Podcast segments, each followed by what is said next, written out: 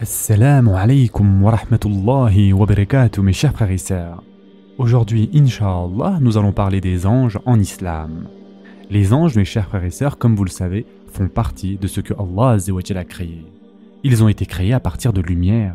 Ils sont nobles par leur nature et leur comportement, de par leurs caractéristiques et leurs actes. Ce sont les messagers d'Allah et son armée qu'il envoie pour mettre à exécution ses ordres qu'il leur révèle.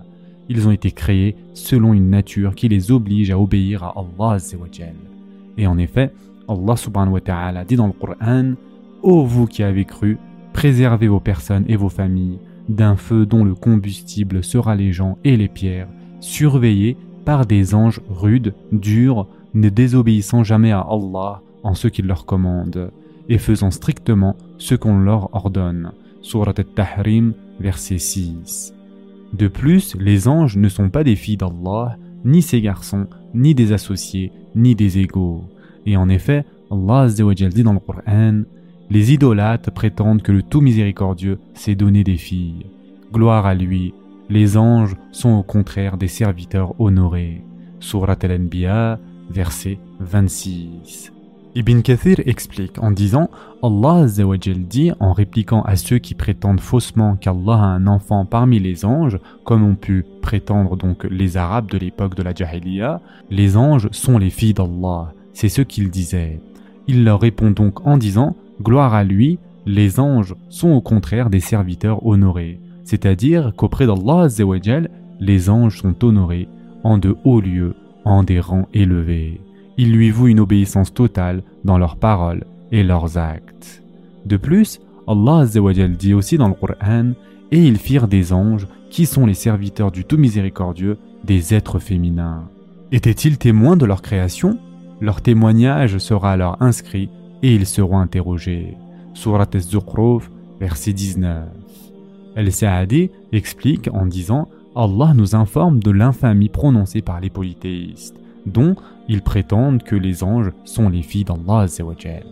Mes chers frères et sœurs en islam, la foi en les anges est un des six piliers de la foi, comme cela est dit dans le hadith rapporté par Muslim dans son Sahih lorsque le prophète sallallahu alayhi wa sallam fut interrogé au sujet de la foi.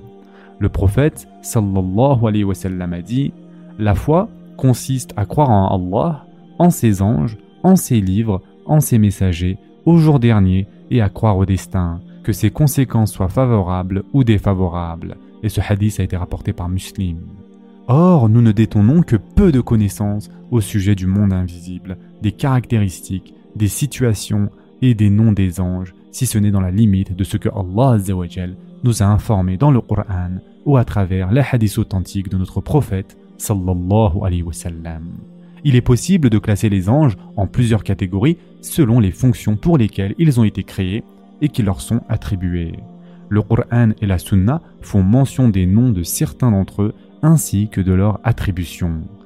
Par exemple, certains anges ont en charge de transmettre la révélation aux messagers et il s'agit de l'esprit fidèle, c'est-à-dire l'ange Jibril salam. Et en effet, Allah dit dans le Coran dit Quiconque est ennemi de Jibril doit connaître que c'est lui qui, avec la permission d'Allah, a fait descendre sur ton cœur cette révélation qui déclare véridique les messages antérieurs et qui sert aux croyants de guide et d'heureuses annonces. Surat al-Baqarah, verset 97. Un autre ange est chargé de la pluie et c'est Mikaïl salam. Ibn Kassir dit à son sujet Mikaïl salam est chargé de la pluie et des plantes qui donnent la subsistance sur terre. Il a des assistants qui font ce qu'il leur ordonne conformément aux ordres divins.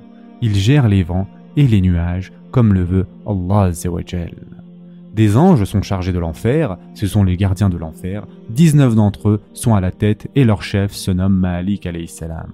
Et en effet, Allah dit dans le Coran Et qui te dira ce qu'est Saqar Il ne laisse rien et n'épargne rien.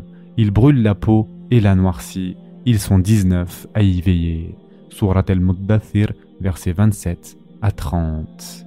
Ou encore, Allah dit Et ils crieront Ô Malik, que ton Seigneur nous achève.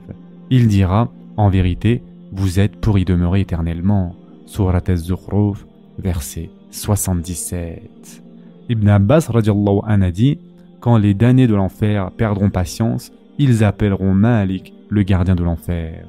Certains anges sont chargés d'ôter les âmes des êtres humains au moment de leur mort. Il s'agit de l'ange de la mort et des autres anges qui l'assistent. Et en effet, Allah dit dans le Coran dit L'ange de la mort qui est chargé de vous vous fera mourir. Ensuite, vous serez ramené vers votre Seigneur.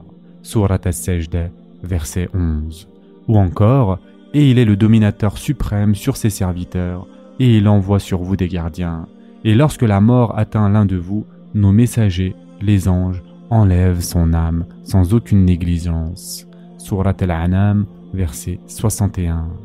Aucun texte du Coran ou de la Sunna authentique ne mentionne le nom de Azraïl pour désigner l'ange de la mort. Il est seulement appelé l'ange de la mort, c'est-à-dire Malakul Maut. Parmi les anges, certains sont chargés d'éprouver les hommes dans leur tombe et de les interroger. Ils se nomment Al-Munkar et Al-Nakir, et Inch'Allah Ta'ala, nous en parlerons la prochaine fois. En attendant, prenez soin de vous mes chers frères et sœurs, et à très prochainement, Inch'Allah.